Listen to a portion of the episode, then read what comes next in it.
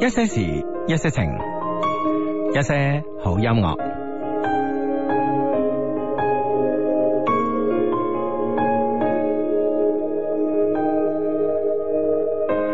牵过手的人都会懂，用来之不易去形容那一段情路，没有谁能够从容。分过手的人都相同，很难让现在又悸动。这浩劫之后，只想让思绪放松。爱不是每个人都拥有的天赋，被爱却是每个人与生俱来的本能。我为你在漆黑的夜傻等，在无人的街把伤心的歌哼。反正没有人笑我唱得够普通，我只是芸芸众生。我为你在睡着的夜傻等，在亮着的街让眼前更朦胧，以为拼命的付出最后会生动，然而你却无动于衷。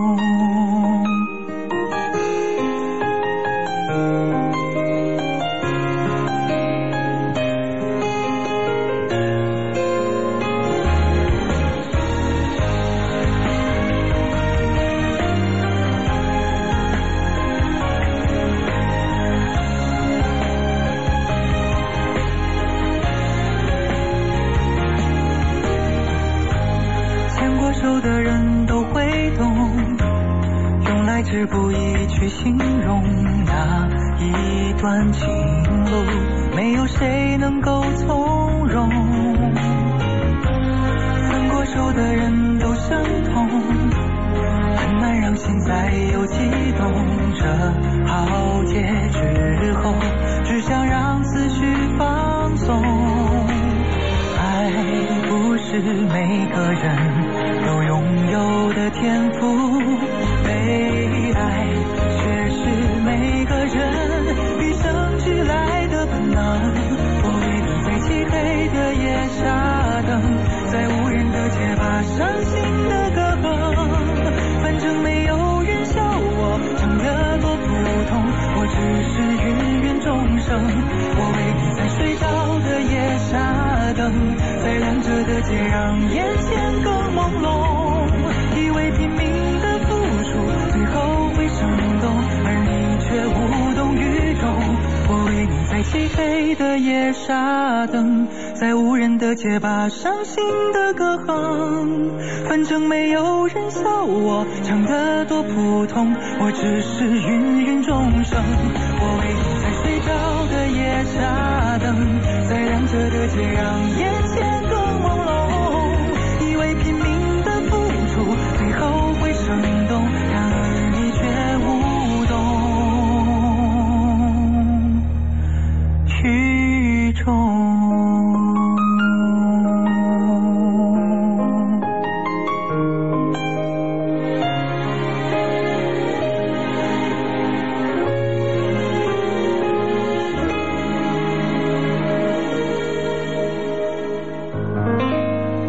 係啦，咁啊一個星期六嘅晚上咁啊，咁啊一如既往地九點半之後咧，就有我哋兩個出現啊！你而家聽緊節目叫一些事一些情嘅咁啊，咁啊今日咧知道啦，好多地方都落雨啦，咁啊唔知咧會唔會大雨啊？俾大雨有揼親嘅 friend 咧咁 啊， 揼親㗎。係啦，咁啊呢個 friend 而家嘅狀態咧好微妙啊！啊點？呢個 friend 咧就話同個靚仔而家瞓喺床上邊，唔知道有冇下文咧？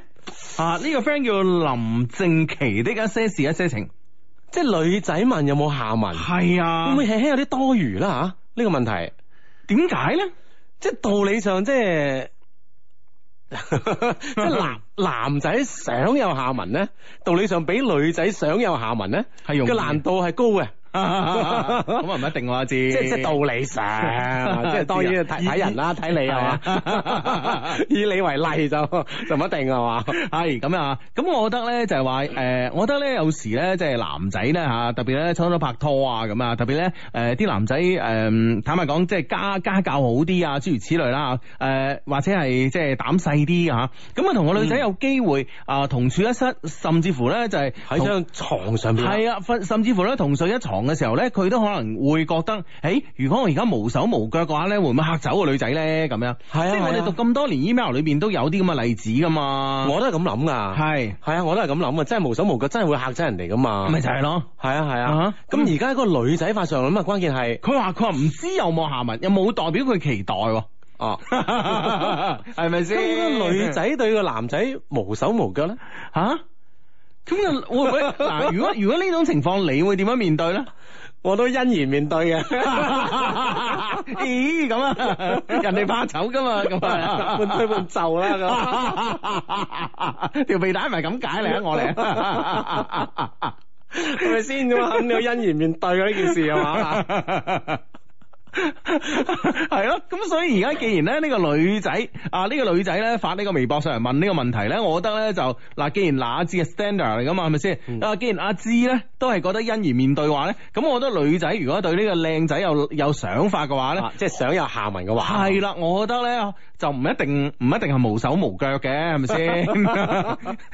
通常女仔啲手毛腳毛都冇咁多啊。即係男仔就無手無腳，係啦女仔就唔係。啊係咯，，我覺得女仔可以做一啲稍微挑逗誒啲嘅呢個行為。嗯，係啦，譬如話即係喺個耳仔邊細細聲講嘢啊，誒、即係譬如話即係兩個嘅呢個呼吸系統啊，同埋呢個、哦 啊，即係正即係所謂嘅吹氣如男。係啦，即係鼻哥啊、嘴巴啊呢啲黐得比較近啲，嗯係咪先？啊，撩到個男仔，即係終於，哎呀，哎呀，哎呀，哎呀忍唔住冇手 忍唔住啦，冇腳係啊，係啊，咁咯 係啊，咁你先推開佢，啊 係啦，咁啊，即係女仔想有下文咧，係啊咁啊啊呢件事咧就咁啦。啊係啦，如果你主動想下文咧，其實女仔嚟講咧，比男仔咧會更加方便嘅，啊你明唔明白？係啦，比如喺你耳仔邊細聲同你講啊，你而家諗緊啲乜嘢啊咁啊，嗯係咯，即係諸如此類啲，哇，搞死你噶嘛，係咪咁 啊咁啊個先？男仔會唔會更加囉囉攣啊？嚇，更加不知所措咧？喂，咁咪就係、咪就係用用你一切嘅手段咧，去去令到呢個男仔有有有有所動咯，係啊，啦，即係有一個地方動起 身咯。嚇。唔係而家咁叫不為所動啊嘛，啊係啊，一定要令到佢有所動啊 有所動係啦，咁樣。 你明唔明白？哦咁樣咁咪容易啲啊嘛！你話男仔，坦白講，你話你話你話咧，令到個令令到個女仔有所動啊，嗯至少喺身體表徵上面你係睇唔出噶嘛。係啊，即係佢心動有時咧，女仔有啲啊嗰啲即係嗰啲誒掩飾得好啊，嗬你又唔覺噶嘛？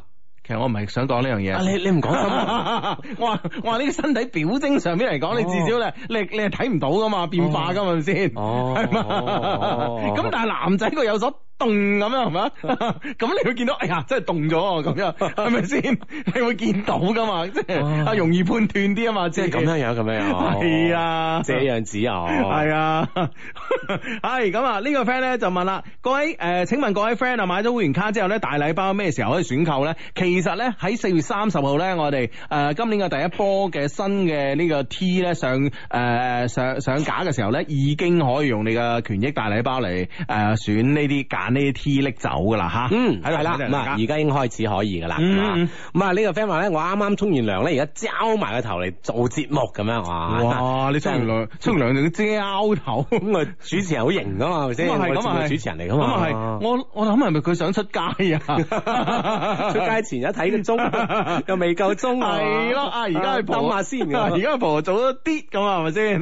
唔知係咪 你？係啦，咁啊呢個 friend 咧問啦，相弟啊，聽講你哋無所事事嘅時候咧，總係跑去住酒店啊，呢個阿志，咁咧想請問一下會員卡喺誒邊間酒店可以打幾折啊？咁呢樣嘢咧，我哋咧就係喺度密切聯繫緊咁啊。係啦，咁啊，嗯其實咧，誒，會員嘅一啲好多嘅權益啦，吓，咁我哋不斷會更新噶，嗯留意官網就 OK 噶啦，係啦，唔係不斷更新，係不斷增加，嗯不斷增加，OK，OK。嗯啊，咁啊呢誒呢個 friend 話，誒我喺九寨溝啊，都聽緊你哋節目啊，係嘛嗯咁啊啊，唔知九寨溝天氣點啦，嗬？係啦啊廣州就好大雨啦，咁啊呢幾日都。系啦，哇！呢、個个 friend 劲啊，呢、個个 friend 話诶廣州連日大雨啊，搞到我有個 friend 咧飛咗三亞避雨。嗱呢啲咪未雨綢繆咯，係咪先？哦係喎啊嗰度嗰邊避雨啊， 係啊，遠啲咁啊係咪先？ 啊，天空就一樣咁藍啊。 係啦，佢依家咧聽緊節目㗎，順便同佢打聲招呼啊！佢叫慧婷啊，咁啊，啊，威霆係個婷字都得得地啊字啊。係嘛？係啊係啊，嗯好犀利噶但啲。係如果 double 停咁啊。啊 嚇，就更加犀利啊！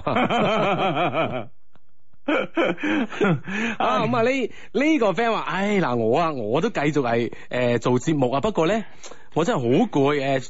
誰能讓我停留下來休息下咧？咁樣，嗯唔知那個人幾時會出現呢？我真係想停留啊！真係咧，誒、想個心咧唔喺唔好再喺外邊漂流啦。咁樣嗯，邊個願意收低我呢顆漂流嘅心咧？咁樣。係點咧吓？？哇！即係即係講到好想啦，好嗯哼想人收留係嘛？上官網啊，三個 W dot L O V E Q dot C N 上面咧，可以誒識到一啲咧有共同話題嘅 friend 啦，咁啊，睇下有冇人收留下你啦，咁啊。嗯，系啦，冇錯啦吓。OK，咁啊呢個 friend 咧就話诶呢個 friend 咧就話咧诶咩話？哦，佢話咁嘅，佢話咧就诶 OK OK OK OK 啊。O K，得啦，收到收到收到啊！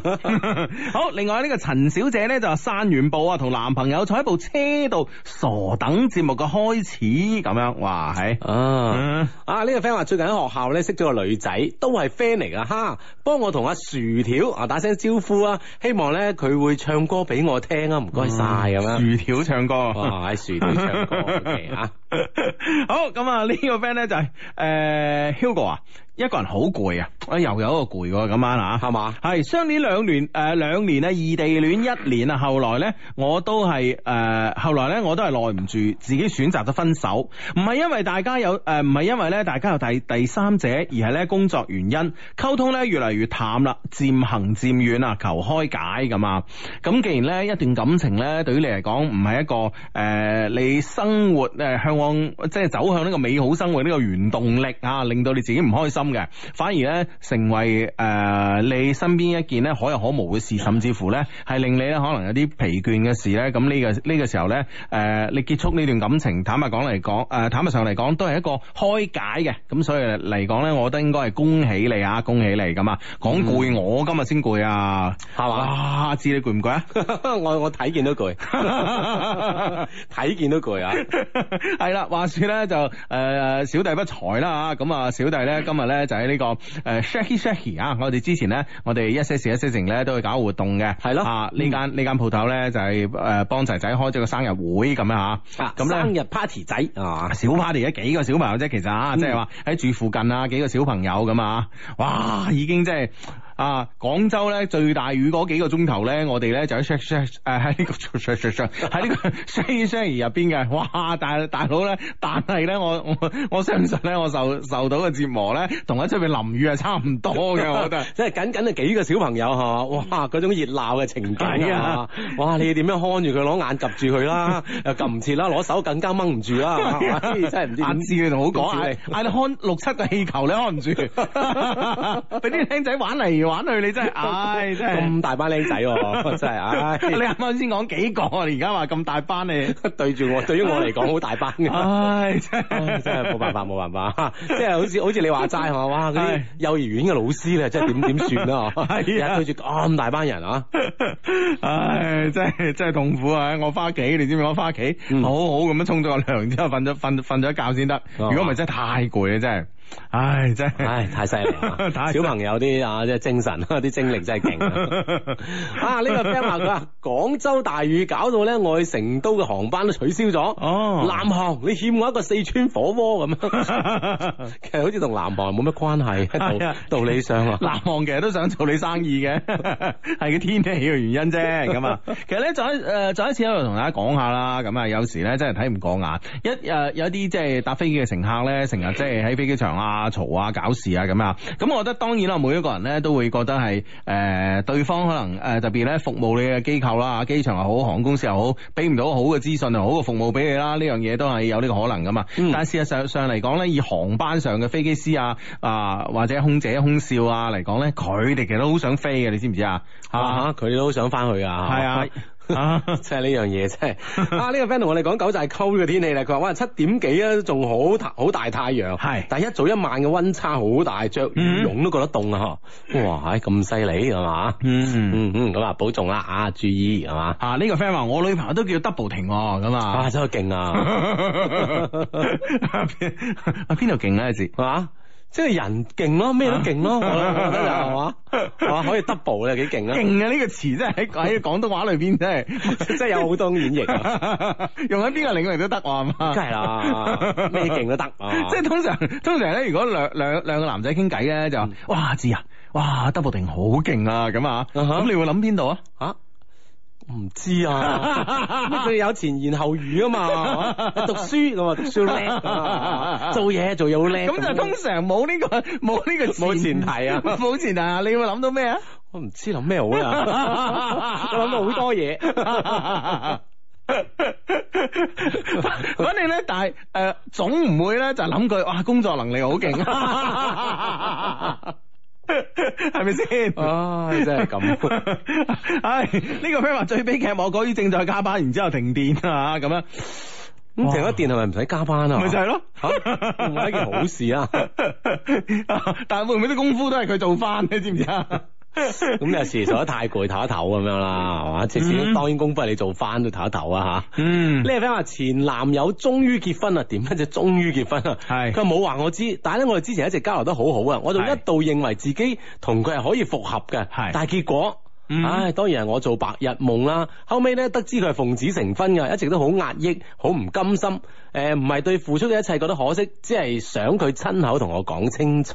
嗯即係交流得好好嘅前男友冇同你講清楚佢會結婚咁樣啊。嗯，咁可能有時有啲嘢會唔會係就因為交流得好好，佢所以令到佢更加難以啟難以難難以啟齒啦？嗯。會唔會係咁樣樣啊？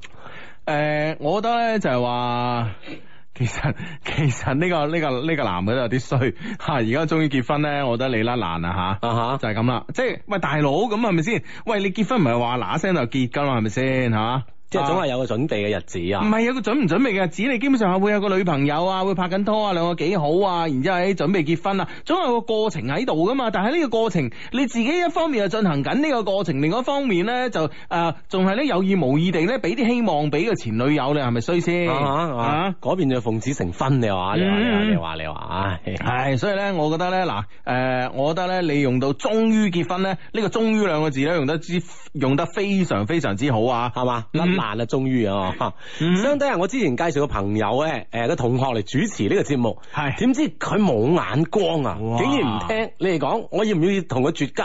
哦我覺得唔使嘅，我我睇個相，發現係女仔，啊 哈使唔使同呢個男嘅絕交？ 嗱，我覺得咁樣嘅，即係咧，誒、我哋通常喺一一堆朋友裏邊咧，就正如我哋十個手指有長短咁嘅啊，總有一兩個咧係懵盛盛嘅咁啊，咁我覺得咧，誒、保持佢喺裏邊咯，反正一個朋友圈裏邊總會有啲人懵盛盛噶啦，係咪即先？係誒，就攞佢嚟調劑下。係啦，嗯唔係佢都係第個噶啦，係咪 先？咁啊，早生不如早熟啊，留翻佢低，留翻佢喺佢喺度啦嚇。 嗯哼，啊係咁啊，佢冇眼光係佢嘅事啊。哈 嗯，嗯，哎啊喂喂，呢個 friend 話相低有個男生對我話咧就中意我，但係嗰幾日咧，佢話可唔可以嘗試交嘗試交往咁樣？係。誒哦，哇！但係我嗰幾日我對佢講，可唔可以嘗試交往下咧？係佢又話要誒花啲時間喺打機嗰度，我真係 我真係唔知佢點諗。 啊！呢個男生真係得㗎 喎嚇， 即係直講，我覺得呢個男仔幾即好啊。係我中意你，我直講係我，我中意打機咁啊，都唔係啊得你你我又直講。係啊係哦啊， 喂！但係我最近要使啲時間喺打機度。喂，會唔會咧？嗱，你比如話咧，你打英雄聯盟咧，其實而家都係打得好幾有錢噶嘛，係咪先？諗住咧，先呢個立業再興家咧，咁樣係嘛，即係揾翻啲錢先，係揾翻啲喂，錢即先。係你哋兩個人以後嘅未來係啊，啊，做更加充分嘅準哦係係啊，所以我哋唔我哋我哋或者即係今時今日咧，我哋唔可以對一啲中意打遊戲嘅 friend 咧話，哇！你都沉迷遊戲啊嘅，不務啊正業哦係啦，你冇前途，唔係嘅喎。如果入咗咩咩戰隊啊，馬手真係勁過你哦，勁過你做做即係打份工啊 係咩打份工啊，做個 C.O. 啊，系啦，咁啊，係咪先經常咧又去呢度比賽嗰度比賽，係咯，係咯係咪啊？哇！仲有好多解說女咧，係咪先？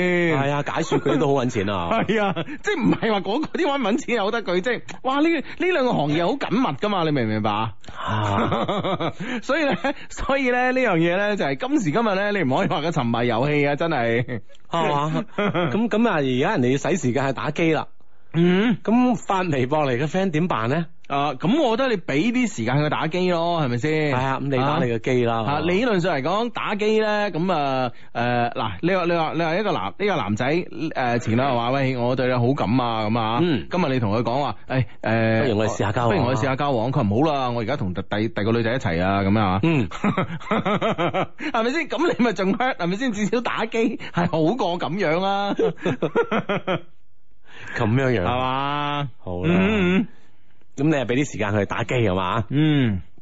相低晚上好，我嚟報個到，難得老公有心情睇電視，係我就想陪下佢啦。係啊係啊今晚就唔陪你哋啦。嗯亦都預祝天下母親呢，節日快樂，身體健康啦，咁樣。嗯咁啊，梗係陪老公緊要。係啊，老陪老公緊要啊，係係啊，陪佢睇嗯下電視係嘛。係啦，咁啊喺度講講啦吓，咁咧就誒有啲 friend 咧可能咧呢度落雨啊都唔得閒出去買呢個母親節禮物嘅咁啊，咁而家咧只要喺我哋呃誒 loveq.cn 吓，喺我哋一些事一些一些情嘅官方網站上邊咧啊購物滿二百蚊咧加十分錢，即係一毫子啦吓，係咁咧就媽媽我十分愛你，就可以咧獲得咧我哋嘅誒呢個一些事一些情嘅呢個圍裙一條嘅，啊嗯哈，咁可以當成咧，即係母親節嘅一個禮物咁嘛。嗯，係啦，冇錯啦吓，咁樣吓。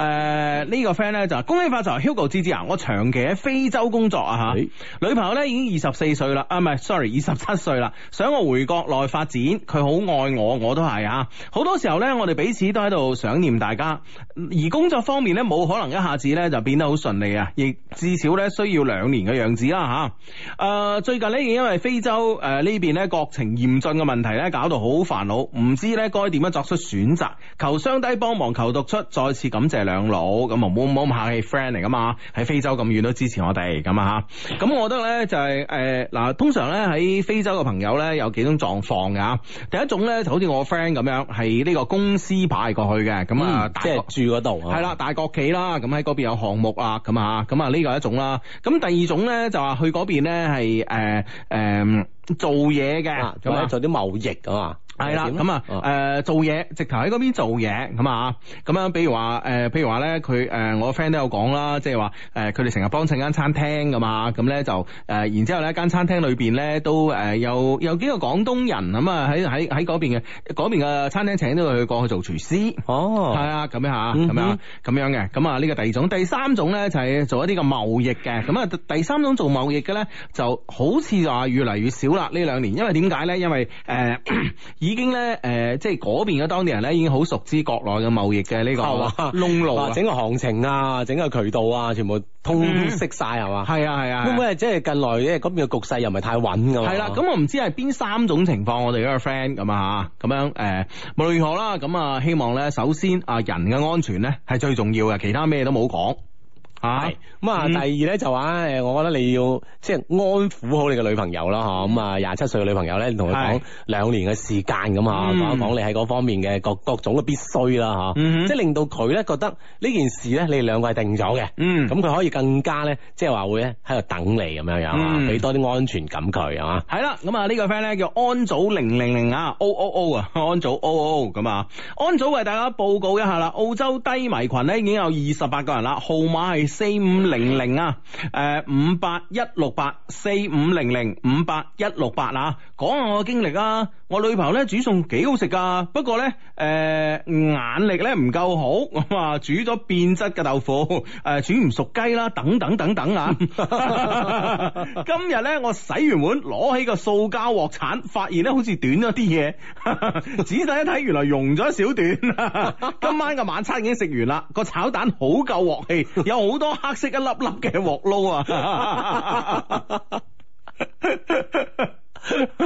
O K，咁點辦咧？係咪配副眼鏡俾佢咧？入廚專用。係啦，一入去就要戴上啊 嘛。喂，照計嚟講咧，嗰啲塑膠鑊鏟咧，即係冇咁易冧噶，係啊，因為冇咁易佢彎噶。係啊，即係佢諗住係攞嚟係煮嘢嘅話，嗬，冇咁容易係啊，彎啊，嗬係啊，係啊，係啊。咁就算佢視力唔夠，佢都聞到 啊，道理上啊， 但係佢食嗰個都覺得夠鑊氣喎，呢壇嘢。係啊。 其實係咪嗰個鑊鏟本身就調味料嘅一種咧？ 即係一次性使用啦， 每次都用支新嘅係嘛。 啊！呢、個俾我留咗兩期冇聽啦，而家我有兩部手機，係一部聽直播，一部聽下載。嗯相低我夠 friend 啊，佢話唔使多謝我啊咁樣。 我唔使多謝你啊，我我覺得你照顧好自己啊。 係啊，你點 即係即係兩期節目混聽啊？係啊，我覺得你你關鍵你要照顧好自己啊， 你。啊！呢、個江門嘅 friend 話：我係江門開平㗎，我琴晚咧終於品鑑咗我嘅好閨蜜啊，哇好開心，哈哈哈咁嗯樣，啊好開心啊！嗯。幾好啊，幾好，幾 好啊！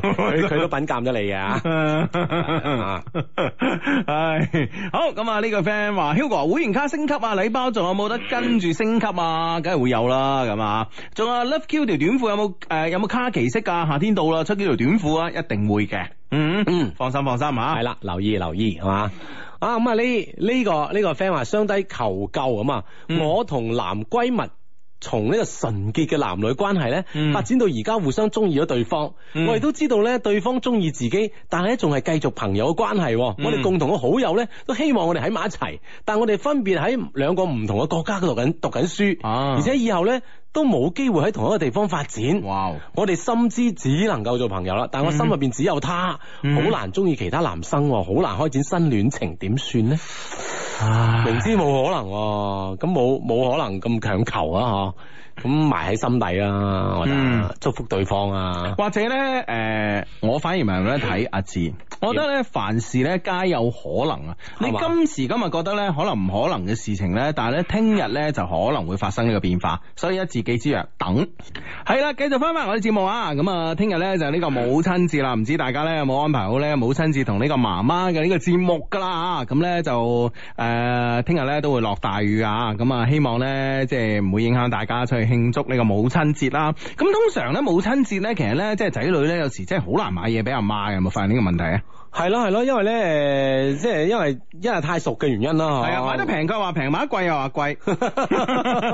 貴咗阿仔喎，係啊你咁亂咁使錢㗎，係啊，你洗腳唔抹腳啊你咁樣啊 係咪先 平？咧，佢又即係又好不屑咁放喺旁邊㗎，係啊，其實佢係關鍵，我覺得都係食餐飯啦，我食餐飯比較重要啲咁啦。啊哦應該酒樓咯，都都有阿媽咁講嘅喎。係嘛，都有啱啱講佢自己煮又唔啱，唔係啊，冇理咁由啊啦。跟住啊，咁啊唔益酒樓啦，記住喺屋企咪我煮， 咁我係大佬阿媽，你想我點啊老豆你當年點搞掂佢啊？你你嗱聲幫幫手啦，你咁，咁啊老豆會同你講，喂呢個母親節嚟㗎，係咪先？我阿媽我要應付啊，你你阿媽你自己搞掂啦，咁咁 你就嗱啊咁阿媽唔使做，你做啦老豆啊。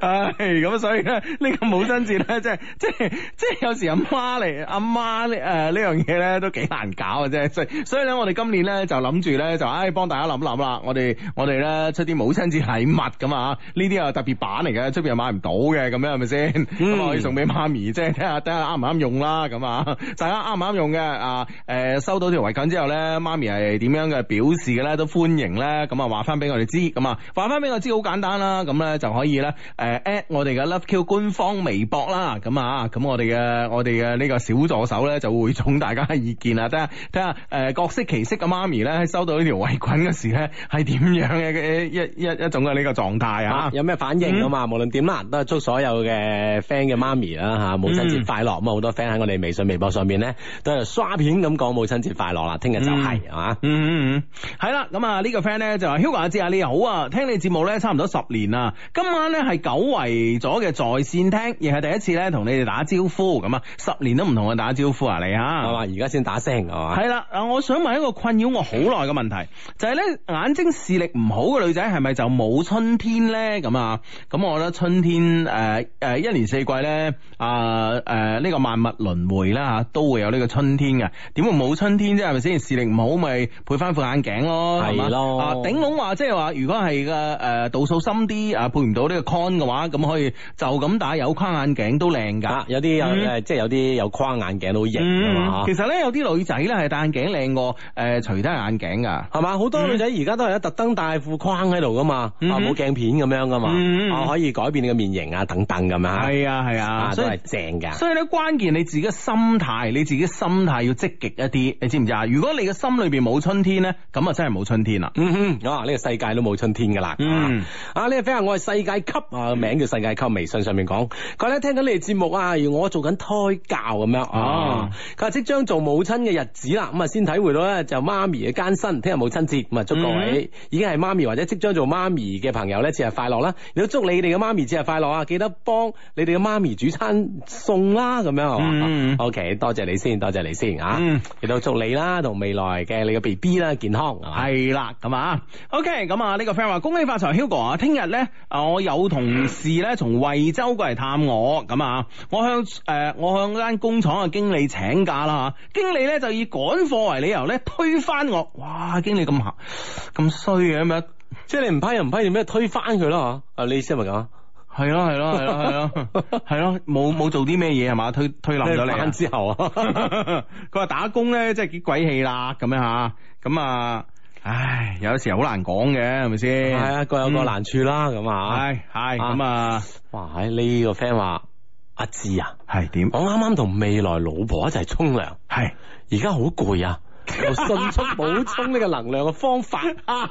咁啊係嘅，即係平平時一個人嘅體力，即係就幫自己一個人沖涼啊。一個人睇你只限於應付自己一個人沖涼，咁而家兩個人沖涼，你諗係嘛？你平平時缺少鍛煉 啊？係啊，呢啲要沖多幾次 啊！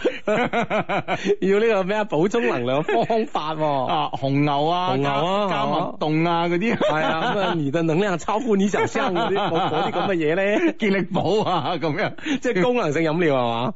啊，咁樣可以幫唔知幫唔幫到你啊？咪而家咪新出咗嗰個琴日嗰個誒一個一個飲料嗰個字唔識讀，啊叫要啊係嘛？好似係因為一個日字邊，啊跟住一一個右邊，唔知係咪窄咁 啊？唔知點 讀啊？好多筆畫 嘅。係啊係啊係啊咁啊，係咯，琴日同 Uber 搞咗個復仇者聯盟啊嘛，係啦哦其中呢個黑寡婦咧搞到你流晒鼻血啊嘛，哇！即係係嘛啊咁 deep V 咁樣嗬，咁啊哇咁啊，即係傳到爆晒咁嘛嗯。當然啦有好多人有人肉佢啦，等等咁啊，啊係啊。咁咧誒，嗰個飲料都係功能性飲料嚟嘅，聽講係啊係啊，不過不過誒聽講啊賣得幾貴嗯哼。啊，系啦，咁啊，但係喺你屋企咁，即係冰箱入邊有冇呢啲咧？咁唔嗯知啊，係啊啊，但係最好嘅辦法都係啊，上床唞一唞啊，係啦冇錯吓，啦啊。休息啊嘛，嚇係啦係啦係啦，平時你點瞓啊點瞓啊，你你要知道啊，你而家已經好攰噶啦。 係啦，咪又上床又咩啊？系啊，上床又做啲超乎你 體力範圍之外嘅事，咁我哋真係幫你唔到啊！真係，呢個 friend 話啱啱誒 down 咗個蜻蜓心機喺老家聽你哋節目，一台手機聽，一台手機就發信息，大家好，祝天下母親快樂，係啊哈嘛？O K，係嘛？啊，多謝 friend 呢個 friend 叫 Timson 啊，係啊呢個 friend 咧叫啊 KW 星啊，佢係 Hugo 阿志啊。誒，我同女朋友咧拍拖兩個月，五一假期嘅時候咧，香港玩咗兩日啊。第二日咧，佢唔知點解嬲我喎嚇。啊，佢好啊！我哋去迪士尼嗰啲相誒嗰啲相片咧，誒佢 po 上朋友圈咁啊，佢朋友評論話咧，睇上你男朋友細過你喎、吓喂，其實我大概兩年㗎咁啊，哦係啦、咁啊唔唔知會唔會係因為呢件事而嬲咧咁啊？呢、個星期咧誒、感覺唔到佢愛我啦。星期四晚黑咧，佢同我佢同我嘅同事啊去唱 K，佢佢竟然話係專登唔話我知嘅，然後咧琴日咧將我嘅微信、QQ 等刪除咗啦，咁啊，究竟佢係點咧？咁啊，咁我覺得誒。呃如果你話係誒，因為嗰張相啊想啊咁我覺得又未免有啲過分嘅咁啊，啊，即係咯係其他人評論話佢比個男生大啊嘛。嗯，啊，男朋友好似細過你波咁啊，咁佢嬲都應該係嬲講嘢嗰個啫，嬲你做咩啫？係咪先？啊，關你咩事啫？係咪先？係啊，你仲顯到咁後生添啊，係咪咪就先係啦，係咪啊？啊，如果嬲呢樣嘢啊，袁詠儀嬲啦，係咪先？嗱，個個都話張智霖細過佢，係咪啊？係啊，嚇咁我即係你嘅意思，會唔會有其他嘅原因咧？啊，係啦，我覺得其他原因咧，反而係咧嚇係誒可能性會高啲。哦，或者係嗰晚同佢去唱 K 嗰班同事，會唔會略知一二啦吓。係啊，仲要女打朋友探下啊，仲要女朋友同自己嘅同事去唱 K，然之後話同啲同事講唔好話佢知啊，咁樣。系啦，咁會唔會咧順便都講下佢有你哋兩個之間有啲咩問題啦吓？嗯同事會唔會收到啲咁多風咧？嗯，冇錯啦，你一定要了解清楚，係啊即係知道原因，你先有辦法去解決噶嘛。嗯嗯啊，了解下先噶嘛。嗯，哇！呢樣嘢真係奇怪啦，真係奇怪哇！係啊，會唔會即係嗰晚喺酒店咧有啲事冇發生咧？又或者發生即係迪士尼嗰啲啊你真係係啊！咁迪士尼咁你住咁嗱，你住兩日，你肯定係有一晚係住酒店啦，係咪咁先？喺喺個咁童真咁可愛嘅酒咁店人入哋邊未必，人哋未必係住迪士尼酒店咧，哦就就係講喺酒店入邊會發生到啲咩事，哦係咪先？你覺得或者冇發生到啲咩事？ 邊邊方面會 會個導火索更加 明顯啲？啊嗱，如果發生咗而誒、呃令對方唔愉快，係咁又會係一個又原因又之一啦比如又會係上呢個負面清單噶嘛，係咪先嚇？嗯咁如果係人哋期待發生又冇發生咧冇發生又會又上呢個負面清單噶嘛？ 係喎。咁如果係真係基於呢呢個原因 嘅話，使唔使創造機會再發生多一次啊？ 俾你一次改正嘅機 會啊！係比如咯，第一種唔愉快，可以令到佢愉快咗啊。 係第二種冇發生，不過呢次就要補救，發生翻咁啊。係啊，所以咧真係要究其原因啊，我覺得係咪先？啊其實啊，其實大家冇忽略啊，誒、兩個人出去旅行嘅呢、個住酒店。嗱，大家冇得諗其他嘢，唉，你兩兩條友又講嗰啲嘢係咪先啊？唔係唔係唔係講呢啲嘢啊，而係話咩咧？而係話你諗下個時間係咪先？你通常瞓一覺嘅時間係長噶嘛？係咪先？假設係日頭啊，係咪先？哇，玩玩玩玩十幾個鐘係咪先嚇？係啦，咁啊。咁你即係兩個人玩嘅同時，你哋同同事哋同事咧同外部有接觸交流噶嘛？但係咧夜晚喺酒店裏邊啊一間房裏邊，只係你兩個人嘅交流嘅時候，有成八個鐘咁長，係 嘛？係咪先？孖手唔止係嘛啦？係啊。哦，即係你意思啊，即係冇再其他嘅外部嘅接觸，令到你哋兩個冇咁多其他嘅話題嘅時候咧，嗯更加 focus 喺你兩個人之間。嗯，咁你兩個人傾啲咩？係啊，做啲咩？係啊講啲咩咧？係其實好重要啊，係啊，啊，呢樣嘢吓嗯啊，嗯啊，所以唔好輕易啊，係唔啊好輕易就住酒店啊。 佢講咗一輪啊啦，唔好去。 哇，咩人嚟啊？呢個即係唔好輕 易，唔好話唔好去，係咪先？唉，真係好呢個呢個 friend 咧，啱啱聽到咧就話即係講阿媽嗰啲啊奄尖阿媽嗰啲事蹟啦嚇。呢個 friend 係啊，前兩日咧請阿媽食飯，我阿媽又係咁多意見，唉，真係好難伺候啊咁樣。咁人哋都係嘛，湊你咁大，你嘅時候下時候下難難噶啦，係咪先？ 係咯，你諗下點啫，你想諗下點你細路細路仔嗰時夠難伺候咯，係咪先？係啊，你都咁大個啦 啊！係啊！呢朋友誒，呢、個 friend 話同男朋友一齊五年啦，異地五年，五年唔想再分開啦。知叔 啊，幫我同同阿杜光維講，娶我啦，我願意， 哈哈啊！啊呢個 friend 叫大佩儀啊，啊，大佩妮嘅妹妹啊，大佩儀、杜光維啊，祝福兩位，祝福兩位。系阿 D 咁啊，祝福你啊！嗯，啊，呢、個 friend 係 Hugo 阿志啊，我有個好兄弟啊，佢中意咗我另外一個朋友嘅女朋友。誒，哇，係嗯哼，嗯啊，咁啊，江湖俗稱勾二嫂 啊，咁咧。 咁咧呢件事咧，本來咧佢淨係講俾我一個人知嘅，但係你知道啦，係咪先？守秘密呢家嘢咧，真係好辛苦噶嘛，所以咧我就一唔小心咧就話 話咗俾另外一個朋友知啦，嗰、個朋友肯定係覺得守秘密好辛苦，好辛苦啊！ 咁又一唔小心 啊， 然後咧，我哋咧就一齊分擔住呢個痛苦啦。而家咧同佢哋一齊出嚟玩嘅時候咧，我都感覺到好尷尬，然後咧又好想笑喎。 你話咁樣係咪好衰咧？咁我覺得，我覺得都算衰噶啦。 你嗌咗你唔好講你㗎，你咁佢佢真係講咗俾一個聽啊，但係點知嗰個人會唔會痛苦得滯，又講俾第二個聽啫 即？係諗住揾啲人揾啲 friend 揾啲兄弟分擔 啊。我一個咁痛苦啊！啊，你係咪兄弟先咁啊？ 你分擔痛苦得唔得先噶嘛？ 唉，真係弊啊，真係弊啊！咁點辦啊？系啦，咁啊咁無論點啦，我覺得你就嗯只能夠係即係點忍都好咯，嗯我覺得會唔會都係處於一種暫唔知嘅狀況啦。係，係啊，等佢哋會當呢個事情一定要解決嘅時候，佢哋會有解決嘅方法啦。嗯哼，係嘛係啦，冇錯啦。好，咁啊呢個 friend 咧就喺度問啊，迪拜有冇 friend 啊？我十八號出差去迪拜，迪拜有我哋 friend 噶，有噶有噶，一定有噶係。嗯，嗯，咁啊呢個 friend 話，哇咁樣講，咁啊真係好期待你哋咧，誒、教下我哋點樣住酒店好喎咁、樣嗯。係咩啊吓？ 論住酒店呢幾個步驟噶嘛，揾日啦，揾日總結下啲經驗咧，同大家傾下吓，好係啦，嘛？係啦，搵日啊嗯咁啊，哇！呢個 friend 咧，呢個 friend 結個婚咁勁啊！點樣？呢個 friend 話：如果今年結婚咧就好啦，世界和平啦 咁樣。 咁你快啲結婚啦！你你係點解你會結婚會代會世界和平咧？ 點解咧？真係百思不得其解喎。 咁佢諗住即係呢種即係即係美好嘅嘢，總係會同時發生嘅，覺得啊， 即係結婚同世界和平咧一齊嘅咁啊。係係啊！我覺得咧就係真係 歷史咧，有時咧就係真係一個幾奇怪嘅一件事嚟㗎吓咁樣。今日咧大家都知道嗯啦，今日喺呢個誒、呃莫斯科紅場咧就慶祝呢、個誒。呃反法西斯啊反，法西斯戰爭勝利嘅七十週年嘅大閱兵啊，咁啊，咁其實咧，誒、其實呢個閱兵咧嚇喺度傳遞緊信息咧，就話即係誒、呃我哋應該珍惜和平，而戰爭咧為我哋帶來咗太多嘅傷害嚇。係喺呢個時候裏邊咧，我哋應該應該應該咧知道呢個和平嘅可貴啊啊銘記咧歷史嘅一切啊。係啦係啦係啦，但係你你你而家你你睇下啲報道，你睇你如果誒啲朋友咧有關心國際時事嘅朋友就知啦。其實而家歐洲咧真係好唔太平啊！真係好唔太平。你喺呢、個誒、呃明框知道呢個俄羅斯會呢、個誒、呃、閱兵啊，呢、個前夕咁啊，然之後北約咧又喺呢、個喺歐洲啊接啊俄羅斯接近邊境嘅地方又進行咗好多軍事演習，聯聯合軍軍事演習。嗯原本咧北約嘅司令部咧嚇，即係呢個好似係作戰司令部係啊分開嘅嚇。係啊，作戰司令部咧原本咧應該係喺呢個意大利嘅，而家咧就更加誒東移咗，靠近莫斯科嘅羅馬尼亞。哦，咁啊樣樣。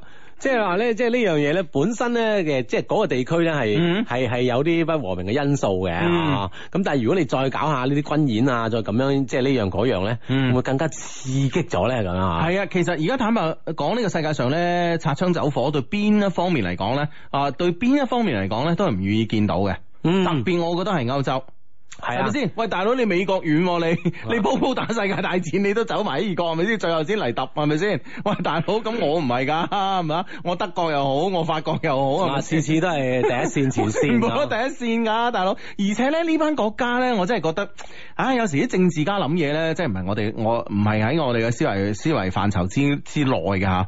喂，大佬，呢班全部係二戰嘅戰勝國嚟㗎嘛，係咪先？係啊，唔好話二戰啦，一戰佢都係戰勝國啦，係咪先？嗯哼咁而家咪大佬一齊即係慶祝呢呢呢件事咁開心，唉！我哋我我哋七十年前打贏咗啊呢場仗，係咪先？咁而家你本來慶祝應該大家開心㗎，係咪先？嗯 哼。啊，仲喺度又邊有拗撬啊？咁你即係誒咁咁多年過去係嘛，諗法有分歧嘅係嘛，嗯 唔知啦。啊但無論無論如何，呢、個時候你係咪應該諗翻，即係七十年前嗰啲仗係幾難打，係咯，係咪先？嗯哼啊哈就咁啦，啊咁啊，今日都係一個好大嘅日子啊嘛，咁啊，嗯相信咧睇好多 friend 都睇到誒呢方面嘅直播啦，咁啊，嗯晏晝嘅事係嘛，嗯嗯，咁啊呢呢個呢個呢個 friend 話咁樣樣啊，佢話。在家待產咁樣，嗯哦，又準備生 B B 嚇，因為係工作關係咧，好長時間冇見到老公啦，辛苦啊老公，我愛你咁啊，希望雙低開金口啦，保佑 B B 啦，健健康康咁樣，OK，嗯啊健健康康嘅 B B 係嘛，好咁啊！呢個 friend 咧， 呢個 friend 咧。點？ 好。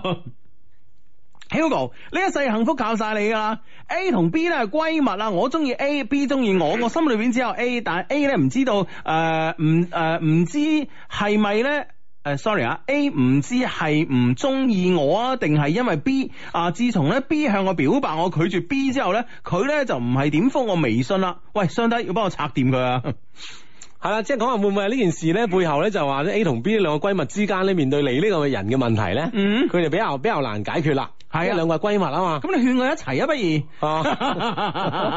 啊 有咁嘅能耐嘅話，啊你我唯有出此下策啊啦。 為咗唔影響你兩個人嘅咁多年嘅關係啊，嗯咁啊，我諗可能會唔會 A 同 B 就係因為咁樣嘅原因咧，嗯，梗係有啲尷尬，咁唔唔識點樣同呢個男生嚟處理呢個關係唔啦。係 A 同 B 啊，關鍵係 A 啊。我而家淨係中意 A 啫嘛，係咪先啊？我哋嘅 friend 啊，淨係中意 A 啫嘛，係咪先啊？我中意 A，B 中意我咁樣啊嘛。啊哈咁所以咧就唔知道 B 同 A 講咗啲咩嘢，令到咧 A 避開佢咧啊，哦定係點樣咧？定係 A 根本就唔中意呢個我哋嘅 friend 咧？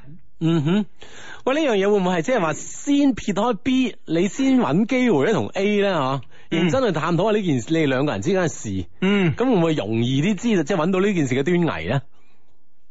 嗱，我我同你同 A 傾下偈咁，喂，你根本上人哋如果 A 避你，你點啊？喺捉住人哋傾咯，掹咗佢傾啊，係啊，係咪咁先？總可以創造機會嘅係嘛？嗱，我覺得咧呢、個機會你就係碰面啫嘛，至嗱而家而家係微信唔復啦，咁你而家揾佢一定係要靠碰面係啊兩個人見面，係係啊，面對面咁嚟傾啦啊，製造呢個機會。係啊，咁如果你唔係面對面咁樣可以見到佢嚟傾嘅話，咁你根本上你根本上傾唔落去噶嘛，係咪先？啊，當然啦，人哋已經避你啦嘛。係啦，冇錯啦。咁我覺得咧就係話，你但係你面對面咧，你你一見到人哋人哋鼻有事去廁所， 咁你點啊？係咪先肚痛頭暈？係咪先？咁所以我覺得你一你喺一個唔好嘅對話環境之之下咧，有好多好嘅說話你都講唔出噶嘛，係咪啊？嗯，係嘛？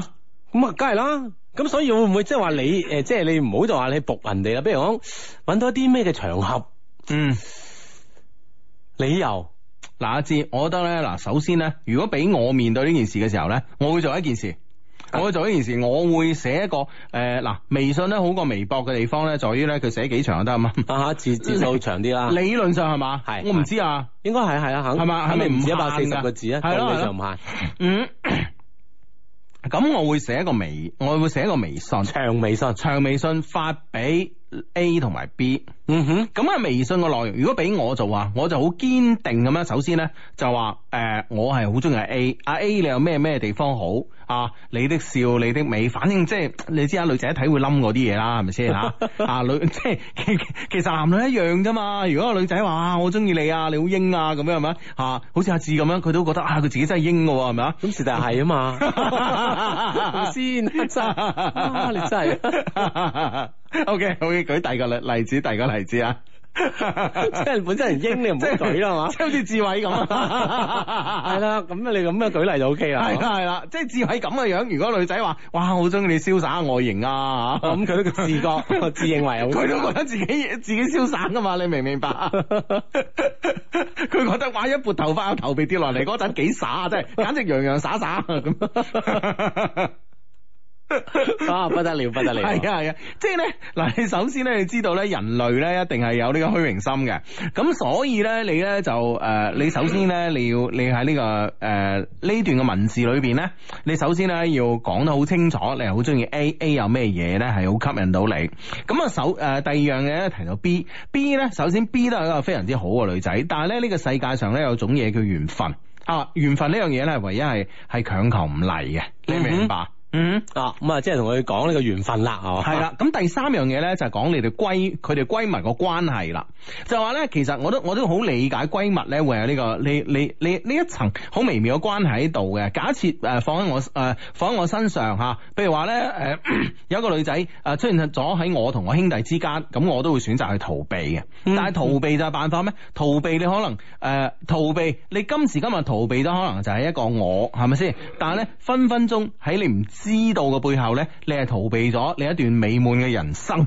哇，去到咁高嘅高度，啊係你嘛明唔明白？嗯咁樣，即係要佢真，要佢咧就好勇敢去面對自己。啊係，啦，然之後咧啊，第四段咧你就開始咧寫呢個 B，你寫俾 B 睇。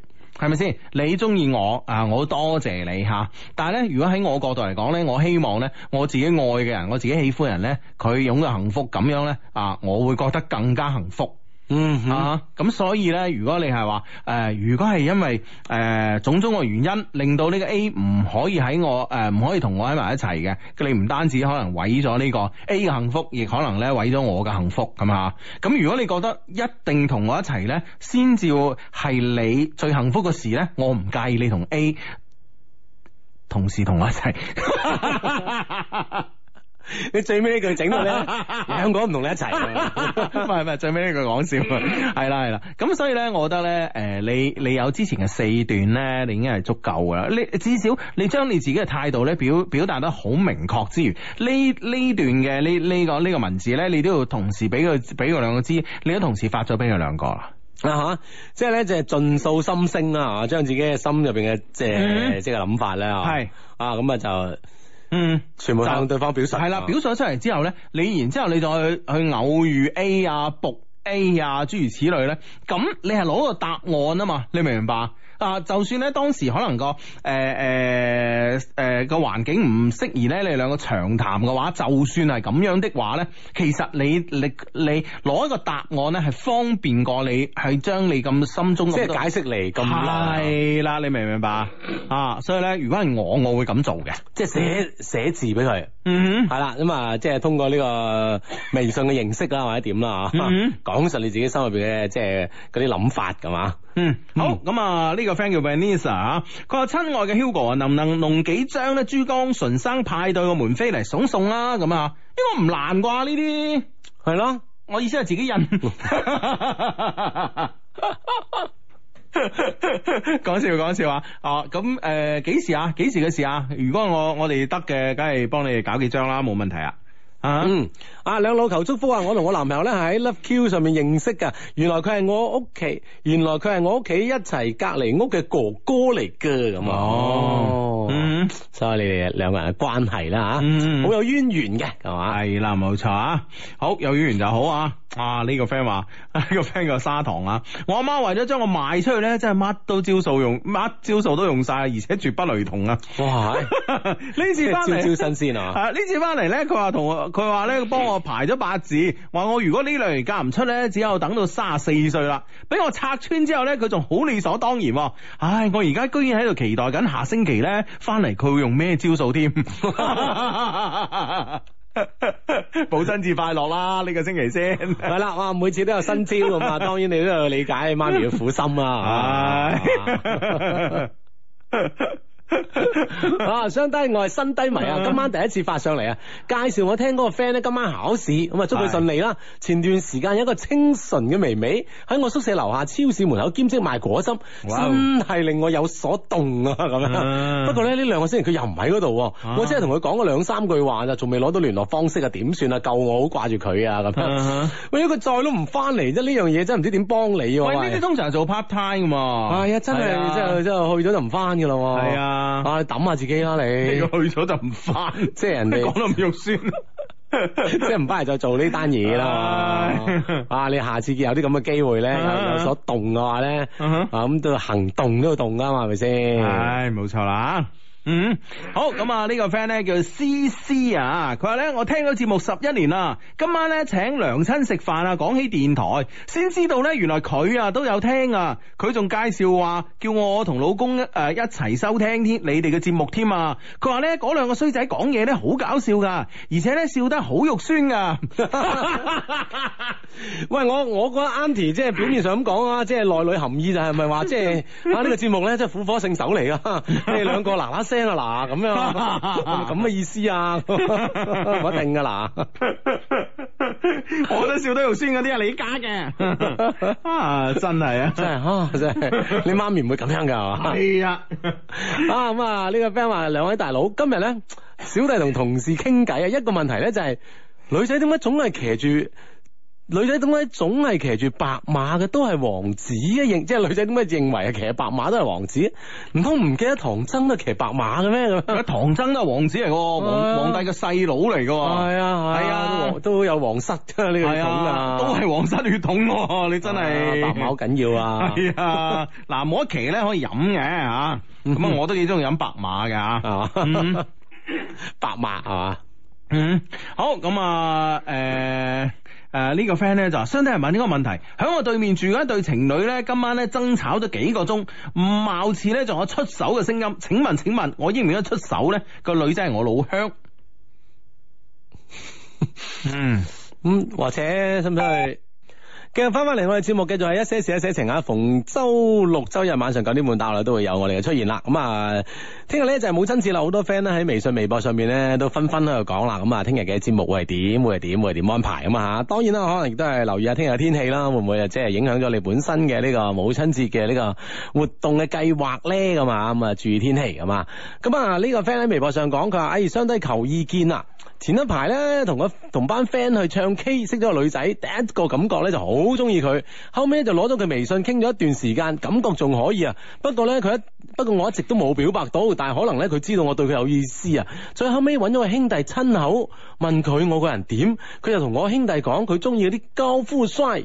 而我咧並非係嗰種人。嗯咁咧，我兄弟咧同我講咗之後咧，我反而覺得自己有啲自卑啊。嗯咁啊，咁啊當然啦，可能對方誒唔中意一個人咧，可能有各種嘅理由啦，咁嗯佢攞交闊衰呢個理由咧拒絕你係咁嚇，啊啊或者係其中嘅更加多其他原因咧，就即係好難逐一細説咁樣嚇，咁啊嗯講咗 OK 啦，咁可能唔係你嘅嗰杯茶咁嘛，系啦，由得佢啦啊，由得佢啦嗯嚇啊，你個 friend 又唔又唔呃下佢啊，話佢係隱形噶咁， 隱形高富帥 啊， 隱形富豪就得啫，咁其他點忍咧咁樣？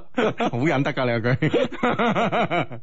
係呢個 friend 咧就話咧，啱啱正話咧就話誒對對誒對面屋咧兩個人嘈交嘈得好犀利啊，咁啊，啊係同鄉㗎嘛？系啦，貌似有動手嘅聲音啊！呢、個 friend 咧就俾條橋你，話誒、呃、報警投訴話你女鄉，話你對面屋啊老鄉嗰度咧好嘈啊，貌似咧就嚟出人命啊！咁阿 Sir 咧就會過去噶啦，咁 啊，嗱其實或者咧，誒都係暫時唔需要咁激住嘅，或者會唔會如果係比較同佢比較熟絡嘅話，敲敲門咁啊？係啦，我煲咗糖水啊，啊 聽到你哋喺屋企啊，係啦，咁啊， 見到即係見到有外人咁啊，我相信個氣氛咧係慢慢會緩和翻啲咁啊，嗯可唔可以就起到咁嘅作用咧？試一試係嘛？係啦，咁啊呢個 friend 咧對於揾呢個兼職嘅促銷員咧有方法喎吓，佢話揾呢個兼職嘅促銷員嘅聯繫方法咧，可以去間鋪頭問啊，問店主揾品牌業務經理，然之後咧就可以問到促銷員嘅聯繫方法㗎啦。係啦，咁啊，即係如果撞到一個好熱心嘅呢個 店主嘅話，我諗會幫幫你。系啦，呢、個品牌經理又仲要好熱心啊！系 係啦，啊。系啊，仲有啲牌子唔係太大喎。如果唔係咧，有五啊幾個品牌經理，你都唔知問邊個。 志哥話有個男嘅追我啊，佢話中意我食咗幾次飯，咁佢就以為追到我啦。佢、嗯要求我去佢屋企喎，要求升華喎，我拒絕咗幾次噶啦。嗯哼佢又同我講佢話，誒、我同佢講都未係時候啊。佢又同我講咧，誒、冇性嘅戀愛咧係唔得㗎咁樣。嗯我有啲唔識同呢個人溝通啊，點算啊咁樣咁你有冇同佢戀愛先？你搞清楚啊！係啊啊如果佢話冇性嘅戀愛係唔得㗎，你話係啊，不過我係啊，冇錯，我都贊同啊。不過我哋而家未戀愛住啊嘛。係啦，你又拒絕佢，繼續再拒絕㗎嘛。係 啊係啊，喂呢啲人啊算罷啦，我覺得。係啊喂咁食咗幾餐飯啊，當係咯，真係咪係想先？點先㗎？係啊，係嘛？算啊，我一般嚟食一餐飯已經當係啦 嘛， 佢仲要食幾 餐？死幾餐就唔係㗎啦。好多朋友食幾餐啊！唉， 系啦，咁啊，我諗咧，真係避一避佢係嘛。嗯啊咁啊呢誒呢誒哦呢個 friend 話，喂你哋近排會唔會有準備出香水啊？好想買啊！會啊會啊，我哋香水啊、手錶啊呢啲都喺我哋嘅計劃之中噶。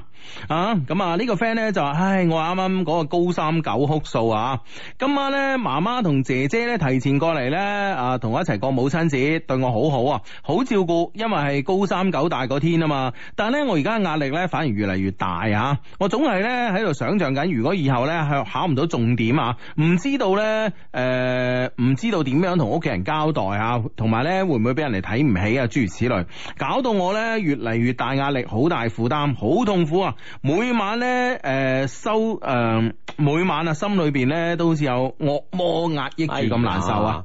嗯哎係啦，對於所有高三嘅 friend 嚟講咧，應該仲剩翻廿幾日啦，嚇，就廿幾日咧就要高考噶啦，係嘛、嗯咁啊，當然啦，我諗喺到呢個階段咧，所有最緊要都係心態啊，嚇。嗯咁啊，媽咪同家姐嚟到反反而咧增加你嘅壓力，其實佢哋係唔想嘅，佢哋只係係想幫你放鬆下嘅心情嘅啫嚇。嗯你唔好覺得佢到嚟係俾咗壓力你咁啊。其實咧，到到到到真係得到成績啊，知道咩錄取學校嗰刻咧。其實所有嘢都唔係太重要㗎啦，已經唔係話嗯誒重點或者唔係重點啊，關鍵咧你考到係嚇、自己有個成績出現就 OK 係啦，冇錯啦吓。嗯，好咁啊，呢個 friend 咧就話今晚咧同男朋友一齊聽啊。之前咧佢一直對於我聽電台呢個行為咧好不屑噶吓，聽過下之後咧就啊你哋好搞笑喎，想下載翻嚟聽添咁啊，係嘛？跟住你就好不屑佢 啦。唔係咁啊，中意啊嘛，係咪先？你由得佢啦，係咪先？ 如果係聽完我哋之後仲係好不屑，你就開始不屑佢呢個人啦，你知唔知啊？係啦，咁 啊，啊，相低晚上好喺十幾年前嘅一晚上啊，嗯有幸聽到你哋節目啊，被你哋嘅笑聲所吸引，我係從化嘅純聽眾嚟噶，你哋對 friend 嘅熱情啦、樂觀啦、自信愛啦，都喺我前行當中不再孤單。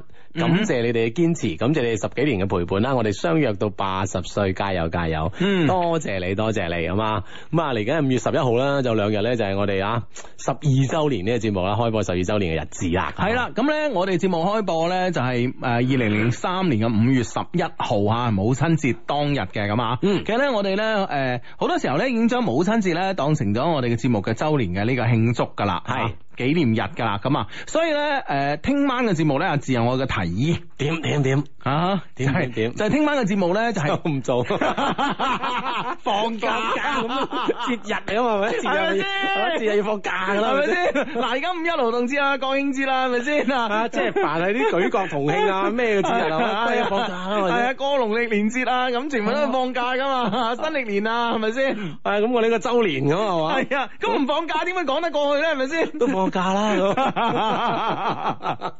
喂，聽下我哋啲主持人點講 啊？我諗 你真係開心啊！我諗下咯，開心啊！ 唉，唉，真係我哋啲主持人根本唔理我哋啊，佢係讀喵啦咁 樣，唔使咁嚴肅啊係嘛？唉，咁噶，大佬，就係啦唉，你嗯你講下你安排，讀 mail 啦，唉，Dear Hugo 啊，知啊，今次寫 email 俾你咧，重點唔係我個人遇到啲咩重大問題啊，而係因為你哋，而係咧因為你哋同廣大嘅 friend 嘅幸福啊，咦，咁嚴重吓？好緊要啊！首先咧，我對你嘅讚賞同埋認同咧，只需要用一句話嚟誒、呃概括評價。你哋係追女聖手嘅磨刀石。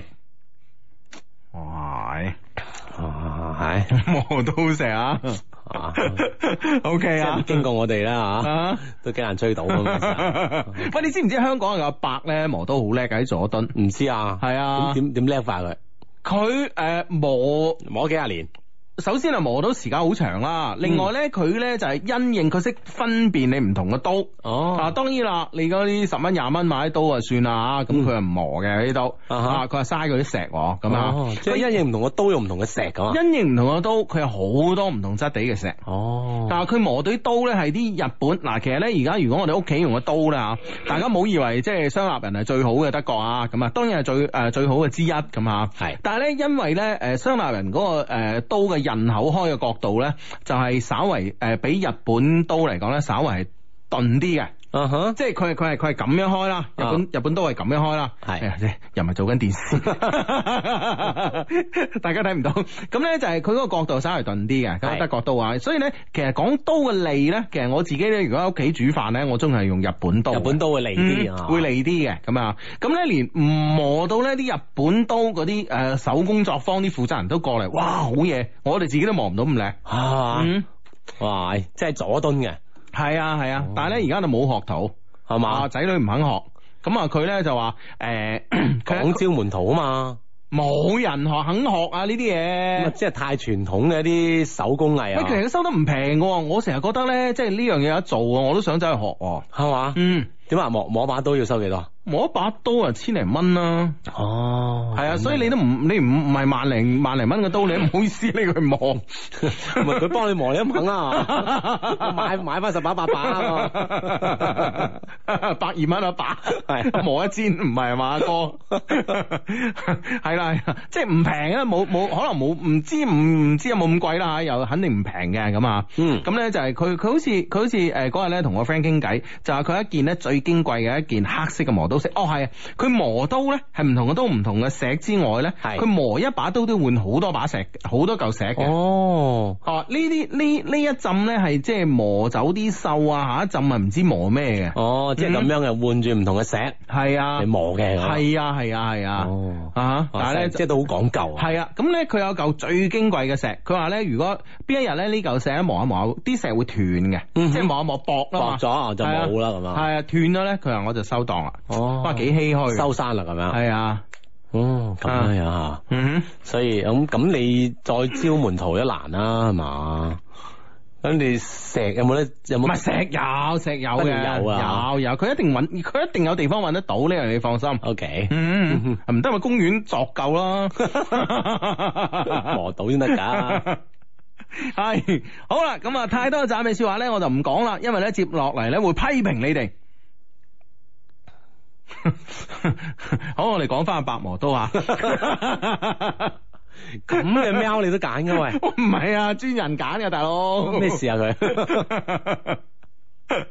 唉，真係慘啊！真係，咪人咧好多時候都會有情緒嘅，係嘛係咪先吓？啊哈嗯，咁啊，即係呢個情緒作用啦，係啦係啦係啊揀一啦。封咁嘅 mail， 啊！喺度等緊啲 friend 話，即係批唔批准聽日請假、放 放假 呢樣嘢咁樣樣啊，系啦，咁啊，咁樣诶、呃， 讀下讀啦，唉啊，啊，首先咧，我個人認為咧，作為已婚人士嘅 Hugo 啊，嘅責任咧佔咗六成，阿志咧由於並唔係佔诶節目嘅主導啊，所以咧佔四成。咦， 咁樣嘅咩啊？即係批評你六成，係啊批，評我四成，係啊，哦嗯嗯嗯。到到啲，唉，咁樣啊，唉，咁樣啊，唉，咁樣，诶、呢封 email 咧，由於係啊批評嘅，係嘛而？家批評我六成。咁我哋都係講緊講下磨刀啦，講磨刀都冇用 啊！呢個 friend 話主持人唔放假助理，千祈諗都唔好諗啊！咁樣話， 咁主持人想唔想放假？係啊係啊，即係你都係想放假噶嘛，係咪係咪先？先啊唉，難得啊嘛，大時大節係咪先？係啊，咁即係即係喜慶嘅節日係咪先？係啊，萬放個假啊咩咩咩萬眾同歡， 普天同慶係啊，我哋節目嘅周年，再加上母親節啦，係 嘛？係一想起臨門嘅事情係咪 啦？啊梗係要放個假啦。系，啊，吓，OK 咁啊。 唉，咁啊，呢、個 friend 話，其實咧喺屋企煮飯咧，我通常用電飯煲煮嘅。咁問咧，點樣用刀嚟煮飯咧？ 係你啱，你啱。咁你煮飯你要整，你要炒菜啊嘛，炒菜之前啊，咁啊你啲材料要切噶嘛，哥。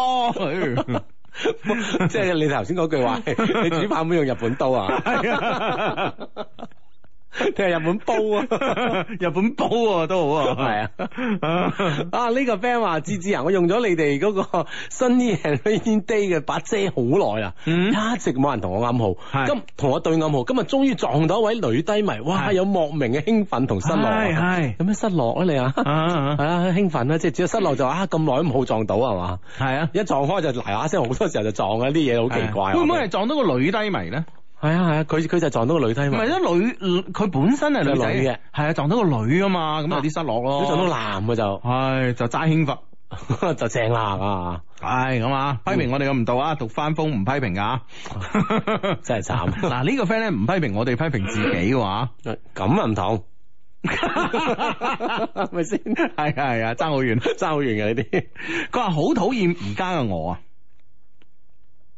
啊點？嗯嗯嗯，啊，佢話咧，诶、佢係一個女漢子，嗯，所以咧就好討厭而家嘅我咁樣啊。嗯哼，啊，因為咧佢诶喺生活中咧就好多好多咧都係诶、誒要好堅強咁樣去去去去去撐起自己嘅家庭啊，諸如此類。啊哈，啊哈，咁啊寫咗好多，诶、都係唔到啊，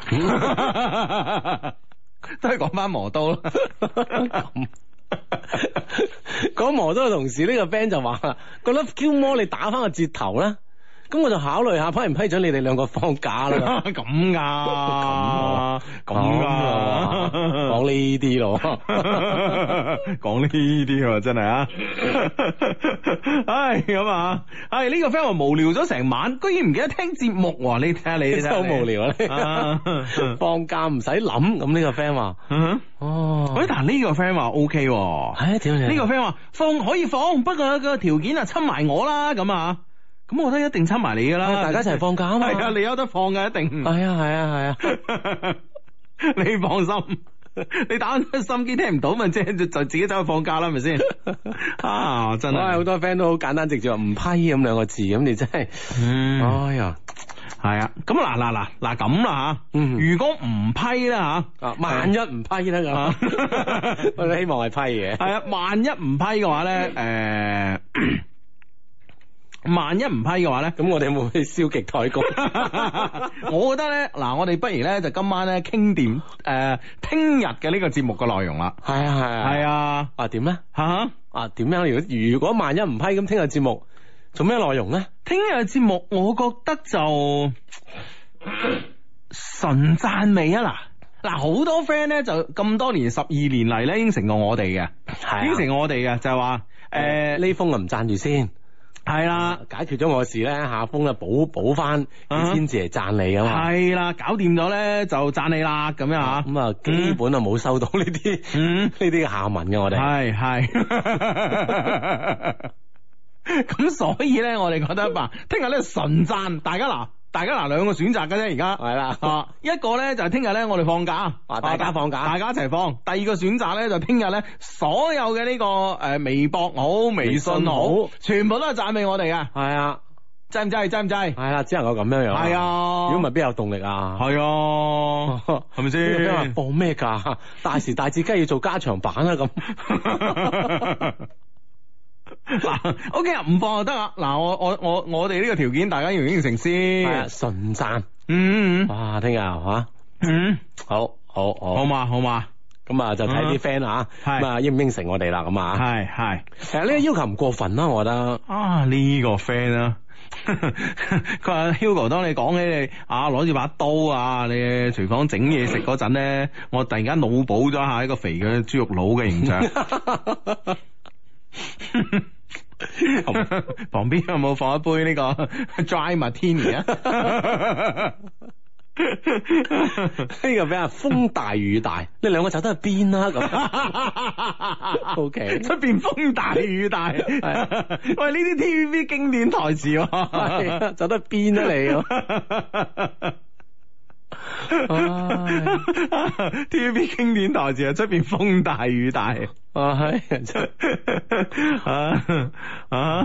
冇辦法，冇辦法。唉，係咁啊，好咁啊，誒、呢呢呢個呢、個 friend 咧就把遮打折就俾你哋放假，我哋把遮好難打折噶，你知唔知啊？係啊因為咧即係啊，唔係佢嘅意思係 減價啲打折係嘛？ 你想點啊？我以為把遮咧，即係我，因為我哋把遮咧，嗱，我我哋把遮咧係碳纖維嘅，係啲啲遮骨架，所以你係冇好難整斷嘅，你知唔知啊？九級風你都吹唔冧嘅，同埋我哋啲遮面咧係係誒特別嘅呢個呢、個呢、個材料，高科技材料，啊所以咧可以隔住咧百分之九啊九嘅紫外線。係啦啊，而且咧攞起身又夠輕咁樣嗯嗬，仲輕過部電話。係啊，哇！你話你話你話呢啲嘢，你真係嗯咁啊！你又點啊？係。啊！呢啲 friend 話好啊，純讚殺你咁 樣，哇又隱約感覺到啲刀鋒哦啊！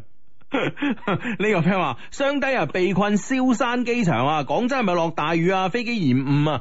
我哋而家望出去好似就冇，係係啦，咁啊，但係哦咧就係呢啲雷雷雨雲咧係望唔到嘅吓，係啊肉眼望唔到嘅咁樣，唔知會唔會嗯影響呢個誒即係飛行啦咁啊。嗯嗯嗯，嗯哼係咁啊！啊。呢個 friend 話聽晚單曲循環播你哋嘅床前明月光一晚咪得咯，咁樣哦，啊，係啊啊，都 OK 係喎啊， 可以係啊，喎。橫掂咁好聽啊嚇，嗯，係咁啊！誒、呢、個 friend 咧就 Hugo 啊，我聽咗好耐啦。前晚咧突然間見到你哋同最耀 B 同你哋有合作，講下發生咩事咁啊！咁誒，呃咁、我哋同最耀 B 係有一個合作咯。應該佢哋誒嗰條片今晚已經上咗線噶啦，大家去揾下睇下吓。今晚嗯咧啊有個最耀 B 嘅視頻係嘛。嗯，嗯嗯係咯，咁啊，我哋都係廣州嘅誒、呃本地嘅呢、個誒、呃本地嘅製作嚟噶嘛，咁啊我哋誒、呃本地嘅原創團隊，咁啊我哋一齊合作下幾好啊，係咪先？係啊咁啊喺度咧都要多謝最耀 B 噶吓。係，多嗯謝 JUB 團隊咁啊，多謝你哋辛苦晒啊！係啊係啊，多謝晒啊啊！喂，呢個仲有一件好重要嘅事唔記得講啊，志。點點點點點，啊！誒誒，呢個呢個 friend 咧就話，哎呀哎呀，你等等等，你你睇你嗰邊先。啊啊！嗯呢個 friend 話：哇，你哋唔講我真係唔知啊！原來我聽咗十一年啦，咁樣嗯係啊，有啲嘢真係不經不覺咁啊嚟噶啦嗯。咁啊，當然啦，好多 friend 都紛紛都表示誒、呃同意啦，同意同意聽晚呢個純讚版本嘅呢個周年版嘅一些事一些情咁樣啊，嗯，係啦係啦，咁啊，誒，我有個 friend 啦吓，佢 Hugo 哥十二年嘅 friend 啊，一些事一些情生日快樂，聽日放假一齊磨刀啊！係啊，阿 Totos 啊，磨刀啊 好多謝你，多謝你 Totos 啊，嗯，哦咁樣啊呢誒呢呢個 friend 話。佢話：我而家就喺電台門口磨緊把刀啦， 你哋兩個放放假啊，咁樣咁樣咯，咁咁樣啊，惡咯噃，咁樣啊，我就唔信。唉，好咁啊，誒誒呢個 friend 咧就話誒。诶呢個呢、個 friend 咧，哎呀呢、個 friend 提我哋喎，呢、個 friend 話 Hugo 阿芝啊，廣工嘅主持人大賽咧，聽日咧就進入決賽咯喎，啊咁咧就诶、誒大家啲 friend 咧诶去去呢、個去一定要參與呢個支持呢件事啊，係啊，係啊，咁我哋咧，诶，我哋嘅 at love q 官方微博啦，同埋我嘅微博啦，啊，都嗯轉咗啦，咁啊，大家可以即係掃個二維碼啦，就投票，應該係聽日晏晝五點之前咧，投票係有效嘅，係嘛？係啦係啦主持人嘅總決賽係嘛？係啦，呢、個喺阿志嘅呢個母校呢、個呢、個比賽，嗯啊，廣工嘅大賽啲師弟師妹們係嘛？你會唔會去突襲咧？哇，特集啊！係啊。 點解放假就去下啦？啊 O K 啦，唉，好咁啊，诶诶，诶，仲有一件事啊，诶，仲有一件事啊，韓寒幫手講啊。啊哈啊嗯哈啊誒喺廣州開店啊！係啊，很高興遇見你啦，就係韓寒咧，就係、诶，我好似誒兩年前啦喺節目度講過啦，佢第一間鋪咧就誒嗌我上海嗰度試下食啦，咁啊咁啊誒好一間誒、呃好食嘅西餐廳嚟嘅，嗯，咁咧、就喺廣州開啦，咁啊二十號咧就開啦，咁啊啊咁咧只需要關注我嘅微博啦嚇、Hugo 的一些事一些情，同埋關注咧很高興遇見你下劃線廣州，很高興遇見你下劃線廣州啊呢、個微博名，跟住咧轉發 at 一位朋友咧就會有機會咧喺二十五號咧被抽中啦，一共咧會抽三位出嚟嘅，直接咧就俾五百蚊嘅試食金額，一次性用晒啊，可以俾你。咁啊，二十六號到三十號內咧就抽獎可以對獎嘅，咁啊，咁啊，大家如果想誒、哎去韓南誒呢個誒、呃餐廳食啊國民誒、呃外府餐廳咁啊啊，。試下試一試咁啊！呢係啦間很高興遇見你呢間餐廳係嘛？系啦，啊就可以诶、呃留意啦。我琴晚咧就诶，琴、日黃昏嘅時候咧，我都有發呢條嘅微博啦，大家轉就得噶啦吓，多謝。嗯嗯 啊！呢個 friend 話：哇，聽日純贊版好簡單啦，我哋就喺度點贊唔評論就啊得啦咁 樣。衰到。純贊啊，真 係哎，我呢邊又收到四十五個讚啦，咁啊真係真係數係 嘛？成晚喺度數有幾多個贊嘅係嘛唉啊！真係咁嘅你哋真啊係。唉，係嘛？嗱，呢個 friend 話：哇，聽日放假嘅話咧，以後低迷真係唔會再寄嗰啲現金喵俾你哋噶啦，嗯嗯嗯你哋自己嚇、啊好自為之啦，咁樣。嗯嗯嗯因為 我哋啊，我哋都收到噶嚇，聽日先講係嘛？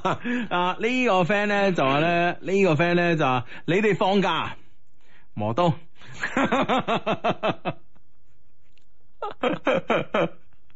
啊啊咁啊！呢個 friend 咧，當然係講其他。佢誒好想我哋，好想睇咧雙低嘅書啊，係嘛嗯？OK OK 啊，好想嚟啊，啱。啊，好想啊，等一字記住啊。嗯，嗯哼，總會該嚟嘅咧，總會嚟嘅咁啊。OK，咁啊，誒、呢個 friend 咧就話吓、啊你真係啱啱嗰封 mail 唔讀啊咁啊！嗱喺度咧同大家坦白一下，Hugo 咧今日上直播室咧，今日由於咧個仔嘅生日會啊，你知啊，搞到我哇嘅頭嗡嗡聲，搞錯咗，咁咧就拎咗一封咧讀過個 mail 上嚟咁啊，咁咧所以咧就誒唔、好意思唔好意思啊，同大家講 say sorry say sorry 啊，咁啊啊啊我讀嗰兩句我醒起好似係我話。 好似好似讀過啊。系啊，所以我先將個話題哇風一 轉，轉咗去磨刀嗰度，係咪勁過汪涵咧？都都劍走偏鋒啊！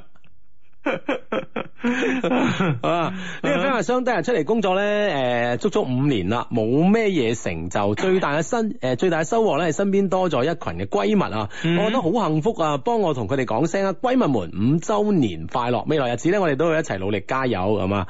四零二三零三啊，係咩意思咧？係嘛？四零二三零三303係咪呢個閨蜜嘅呢啲暗號咧？啊，四號啊，係嘛？跟住咧三月三號啊！三月三號，啊嗯诶诶诶，啊！五周年快樂咁嘛，你哋啊，嗯啊呢位 friend 咧就話咧兩位靚仔叔叔啊，我至愛相低，我好失望啊！我二十歲嘅生日咧已經過咗啦吓，我以為咧佢會向我求婚。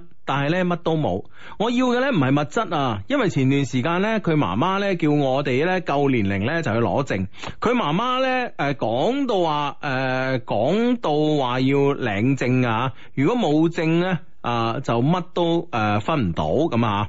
我只係唔想因為呢個原因啊、而同佢攞證，我應該點算咧嚇？誒、s o r r y 我唔係太明咁啊，但係至少咧就係、一個一個男生令你失望啦啊！因為誒呃喺、你生日嗰日咧冇向你求婚咁啊，係嗯啊，但係會唔會係男生覺得呢個時機仲未到咧咁啊？嗯哼跟住女生好似得二十歲係嘛？嗯。啊，又唔急住嘅。啊，唔係，哦，誒、s o r r y 啊，佢阿媽咧就話要徵地啊，哦啊，如果冇證咧就乜都分唔到咁啊吓，咁佢阿媽所以就話咧要快啲去領證嘅，哎呀，原來咁啊。啊，